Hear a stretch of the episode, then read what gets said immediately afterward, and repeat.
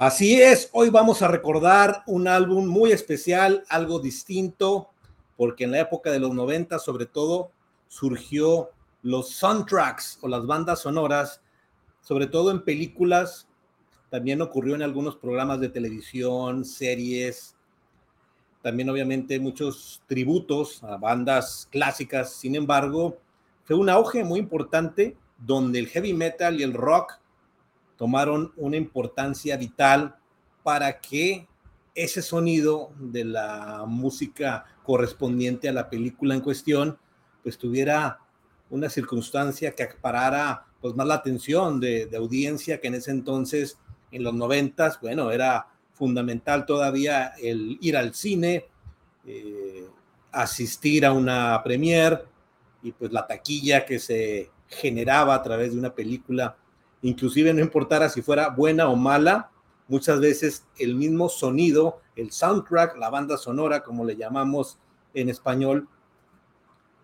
si, si tenía una calidad tan potente que a veces acaparaba más la atención la misma música y por ende pues tomarle atención a ver la película. Yo creo que eso sucedió de cierta manera con el siguiente álbum recopilatorio, un álbum soundtrack, como se dice, y que pues en eso se dio. Creo que escogí un álbum que marcó a muchos por el gusto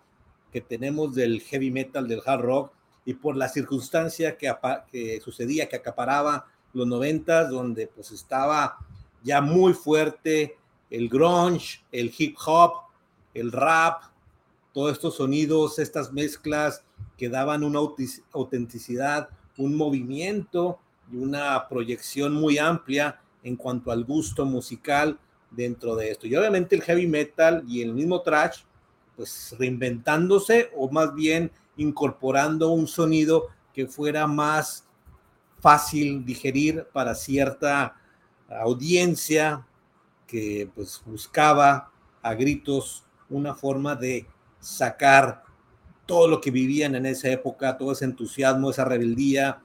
fue una etapa muy, muy padre y yo lo comento porque me tocó vivirla en el 93 cuando sale este álbum The Last Action Hero, esa película de Arnold Schwarzenegger, una película de acción, comedia, ficción, que yo honestamente no la recuerdo al 100%, sí me tocó verla, y yo sí puedo decir que yo la vi porque a mí me entusiasmó tanto el soundtrack, que es espectacular y a la fecha pues son canciones de bandas esenciales y que bueno es parte fundamental de, de verlas acá. Así que pues vamos a hacer un comentario y pues nada, aquí tenemos por ejemplo las bandas que en ese entonces participaron, principalmente Alice in Chains, que lo hizo con dos canciones, ACDC, que hizo pues el video de la película con, con Arnold Schwarzenegger, que tuvo mucho éxito en esa etapa, pues VH1 y MTV sobre todo, pues eran algo importantísimo para que se pueda dar. Megad estaba en un momento extraordinario después de Countdown to Extinction, Anthrax, Aerosmith, que se incorporaba a esa plataforma eh, de pues más comercialización, digamos, no dejó pasar el momento. Lo mismo Tesla, Def Leppard y otras bandas muy interesantes como Cypress Hill y Fishbone, que pues se adentraban más que nada en el concepto rap, hip hop, con toques melódicos que se incorporaban. Hay que recordar que, por ejemplo, Aaron Smith y Anthrax, que están en este soundtrack, llegaron a ser eh, mm, canciones clásicas de ellos. Bueno, de Aaron Smith y una muy especial de Anthrax, también Bring the Noise, con bandas como Public Enemy. Entonces, pues, es muy interesante. Y aquí voy a colocar pues la portada para que se vea un poco mejor, que es muy icónica. Yo cuando veo esta portada, pues me remonto a esos noventas, a esos momentos y qué disfrute fue este álbum, sobre todo porque ACDC, eh, pues, clásico, ¿no? Un sonido especial. Y bueno, aprovechando que ya tenemos aquí la lista de los, los bandas integrantes, pues todas prácticamente se reconocen eh, por ejemplo, Michael Camet con una eh, participación de Buckethead es algo más, ahorita que la escuché, pues es puro puro instrumental, como dándole el sonido final tanto del soundtrack y no se recuerdo de la película también. Pero bueno, el punto esencial de ACDC, pues ACDC, el sonido que ya conocemos que es espectacular. Déjenme colocar aquí el, el soundtrack, bueno, el cassette, me tocó tenerlo, no sé dónde lo, lo dejé, pero era todavía un momento de tener cassette, pero ya el CD estaba en su apogeo. Bueno, aquí ya tenemos a la lista. Big Gun, una canción de eh, pues, la banda ACDC, extraordinaria canción al estilo ACDC, energética, fuerte, potente. Creo que aquí como trabajaban en ese entonces, tanto las productoras de la película como los, eh, las, disco, las discografías o las disqueras, pues tenían que hacer un match muy potente para que llevaran la película a que la banda sonora, la música, tuviera una proyección y fuera parte interesante de la película. Y creo que esta película es un punto de vista muy personal, creo que sí, el disco como tal fue mucho más allá de lo que se esperaba. No sé si más exitoso, porque al final fue una película taquillera, eh, a muchos les ha gustado, en el estilo de películas que se hacían en ese momento. Arnold Schwarzenegger estaba en un momento extraordinario, en su mejor momento, así que pues era taquilla sí o sí verlo actuar. Sin embargo, pues esta combinación de colocar y sobre todo que en este álbum pues fueron pues puro hard rock, heavy metal, hip hop, pues música muy acorde a lo que tal vez llamó la atención a quienes nos gustan esta música y que vivíamos la juventud o quienes ya estaban en los 20, en los 30 y que pues tenían en su catálogo de bandas predilectas a muchos de los que están aquí en este álbum. Así que pues ACDC, pues la plataforma y el punto de enlace, creo que pues conquistó de primera mano o de primera escucha el álbum con Big Gun. Alice in Chains, lo interesante es que aquí participa con dos canciones, ambas extraordinarias. Creo que estas dos canciones bien pudieron haber estado en cualquiera de sus álbums ya sea el de Dirt o, el, alguno posterior, estaban también en ese 92-93 después de Dirt en, pues en un éxito rotundo, eh, conquistando ya con una fanaticada, una afición, una juventud en, pues, en efervescencia con el grunge, pero Alice in Chains es una banda que también tenía ese estilo de no perder la dinámica del hard rock, del metal. Y bueno, Jerry Cantrell como guitarrista y compositor, pues supo dar ese balance, digámoslo así, pero sí sabemos que es una banda alternativa, grunge, que es parte de las bandas esenciales que nacieron en ese entonces y pues fue muy interesante ese sonido. Lane Staley en un gran momento en su voz, pues captaron la atención. Así que pues tener dos rolas en un álbum soundtrack de esa época, pues era importante. Megadeth, pues venía después del Countdown to Extinction, el álbum que en ese momento, pues el más vendido, el que tuvo mejor eh, posición en el Billboard, ya una banda que había pasado del trash a un trash heavy más digerible, más comercial, ciertamente, que ya se tocaba mucho más en la radio, ya con videos en MTV, como repito, VH1, y pues ya una banda totalmente conocida y creo que esta canción de Angry Again es una canción bien hecha, que se puede decir de Dave Mustaine, que por cierto el día de ayer aprovechando cumplió años 62, así que también darle este paréntesis para pues recordarlo, felicitarle, es en lo personal uno de mis artistas favoritos. Y bueno, también volver a recordar cómo, eh, de hecho Megadeth participó en varios soundtracks y recopilatorios. Por ejemplo, recuerdo uno que participó en el show este de Vives en Bucket de MTV, estuvo en otras canciones, en otras, perdón, en otras películas como la de Mario Bros, eh, Cuentos de Ultratumba, creo que en español, una serie de terror, ahorita se me fue el nombre en inglés, también por ahí estuvo. Eh, en fin, creo que aprovecharon ese auge para darle todavía más potencia y seguir conquistando, porque para una banda de metal como Megadeth, por ejemplo, como Anthrax, que también participa aquí, pues tenían que dar ese enganche nuevo para lo que estaban presentando y quienes pudieran tener la oportunidad de, de incorporar sus discos clásicos, ¿no? Ese sonido que, que fue fundamental en los ochentas. Eh, Queenstrike, también una banda que venía muy fuerte, de un éxito rotundo a finales de los ochentas, noventas, en buen momento, pues una canción de Real World que pues, fue también fundamental, como que dándole ese espectro un poco más ecléptico, eh, más sintonizado en, ese tipo de música que luego en las películas requiere una cierta pauta de atención, de drama, al menos así la canción como tal, no sé si, si participó o fue, o si alguna una de estas canciones, creo que obviamente muchas estuvieron dentro del, de la película, pero no sé si todas. Yo la, la verdad no recuerdo la película y siendo muy honesto tampoco no se me antoja mucho verla. Eh, creo que para mí fue una de esas películas, como decimos acá en México, churros, pero con que te captaba la atención, palomera también como se dice, pero que sí, yo sí creo que mucho tuvo que ver cuando se da a conocer el soundtrack o después de quienes dieron la película y se dieron cuenta de la música que venía, se disparó. Habría que revisar, no tengo el dato de las ventas del álbum como tal, pero fueron canciones que yo recuerdo la de Big Gun, de ACDC, Angry Again, las de Alice in Chains, eh, la de Queen Ryan, Real World, la de Dev Leppard, To Step Behind, una balada tremenda, pues todas, todas entraron como un sencillo, como una canción que se dio a conocer en la radio. Eh, bueno, así que fue extraordinario. Anthrax y Def Leppard, bueno, Def Leppard ya lo comenté, también estaban en un momento eh, importante haciendo cambios para seguir. Si ustedes se fijan, todas estas bandas son de los 80s, 70s, donde tuvieron su mejor etapa, pero que ya en esta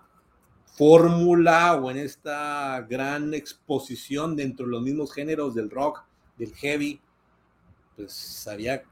entendían el momento que estaban pasando y que tendrían que tener un toque, un sonido que fuera más digerible para muchas, muchas personas por lo que se estaba presentando con el grunge. Así que inclusive la combinación, dando como estandarte, creo yo, Alice in Chains, y tal vez por eso podría ser que le dieron dos canciones, sabiendo lo que iba a jalar de personas o de entusiastas que les gustaban y decirles, pues miren, también las bandas clásicas que estamos presentando, pues están haciendo algo novedoso, que puedan presentar un sonido que, que genere pues el entusiasmo y el poderío que representa la, la música como tal y que le dé una incorporación a que esta película pues se conozca todavía más y aquí estuvo. Bueno, Smith participa con su rola clásica Dream On en vivo. Aquí nada más la colocaron de esa manera, pero bueno, Smith también otra de las bandas que se transformó en su sonido y se fue, yo creo que muy radical inclusive de lo que fue los 70s, 80s, los 90s, pues ya era una banda más de soft rock, más melosa, inclusive pues mm, con muchas baladas que dieron éxito y que pues fueron a esa parte. Fueron de las bandas que en los noventas tuvieron mucho éxito con videos de sus rolas. Y bueno, Dream On, pues no quisieron perder la oportunidad de que uno de sus grandes hits se conociera en este disco. Después, Cypress Heat, aquí viene la parte interesante del álbum en cuanto a mezclar, entender que no nada más se fueron por lo que es el rock, el heavy, el grunge,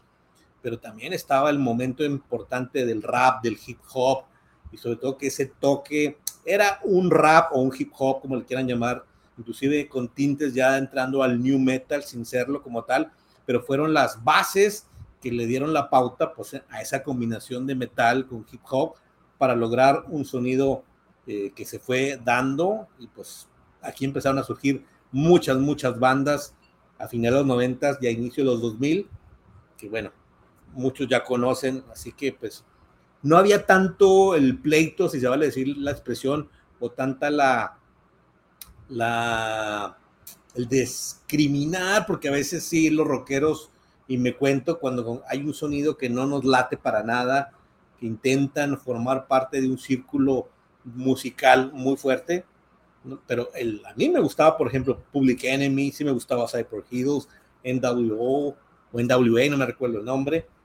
Eh, Fishbone, también muy interesante el sonido que tenían. No era lo que yo más escuchaba, pero no me causaba para nada eh, desagrado.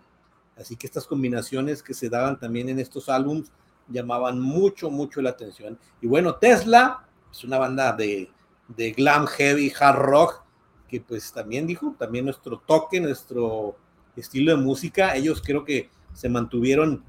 eh, pues le dieron el nombre nada más de la película a su canción, una rola pues heavy hard, que daba buena intensidad para darle como tipo de eh, precisión de, al tipo de, de película, ¿no? De, de acción, de aventura también. Así que, pues yo quise recordar, este es una, un canal, un video podcast que le llamo Rewinder, precisamente porque es un ejercicio de memoria, de recuerdos, de momentos. Y dije yo, pues también vale la pena estos soundtracks recopilatorios, estas bandas sonoras, que hay muchas, ¿no? Creo que va a valer la pena hacer una lista de todos los discos, álbums que salieron, sobre todo en los noventas,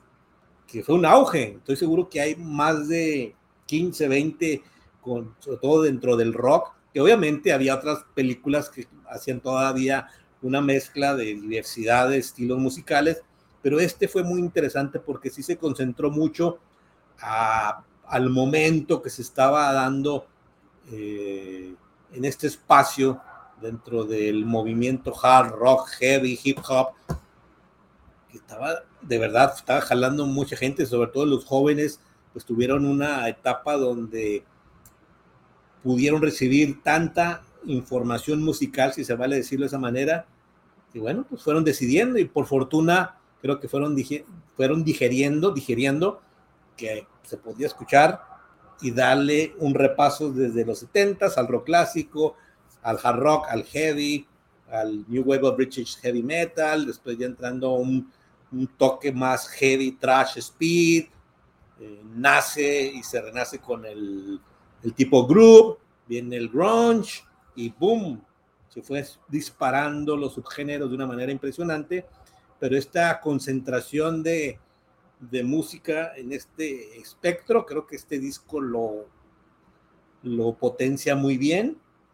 y pues es colocado. No sé, habría que hacer un top 10, por ejemplo, de mejores álbums, soundtrack, recopilatorios. Probablemente estén en, no sé si en el número uno, pero yo en lo personal es un álbum que recuerdo con mucho entusiasmo, con mucho cariño y que todas las canciones me gustan. Son de bandas que son fundamental en el soundtrack de, la vida personal, como luego decimos, porque es verdad, en nuestra juventud y conforme fuimos avanzando, conociendo, pues ese sonido, valía la pena hacer este rebobineo, este rewind aquí. Y creo que aquí se, se contempla y se empata muy bien con lo que nosotros queremos dar. Simplemente una experiencia, un momento, un recordatorio y yo tenía mucho sin escuchar el álbum completo. Obviamente hay canciones que se mantienen ahí vigentes, de repente pues en un, un playlist de Megadeth sale Angry Again, igual de Alice in Chains. La que tenía mucho tiempo sin escuchar era la de Big Gun de ACDC y también la de Anthrax, Poison My Eyes, que en ese entonces estaba John Butch como, eh, como vocalista y que también le dio otra fuerza, muy adecuada, por cierto, al momento que se daba en este año 93 y de hecho toda esa etapa de los 90 que pues tuvieron que darle esa búsqueda de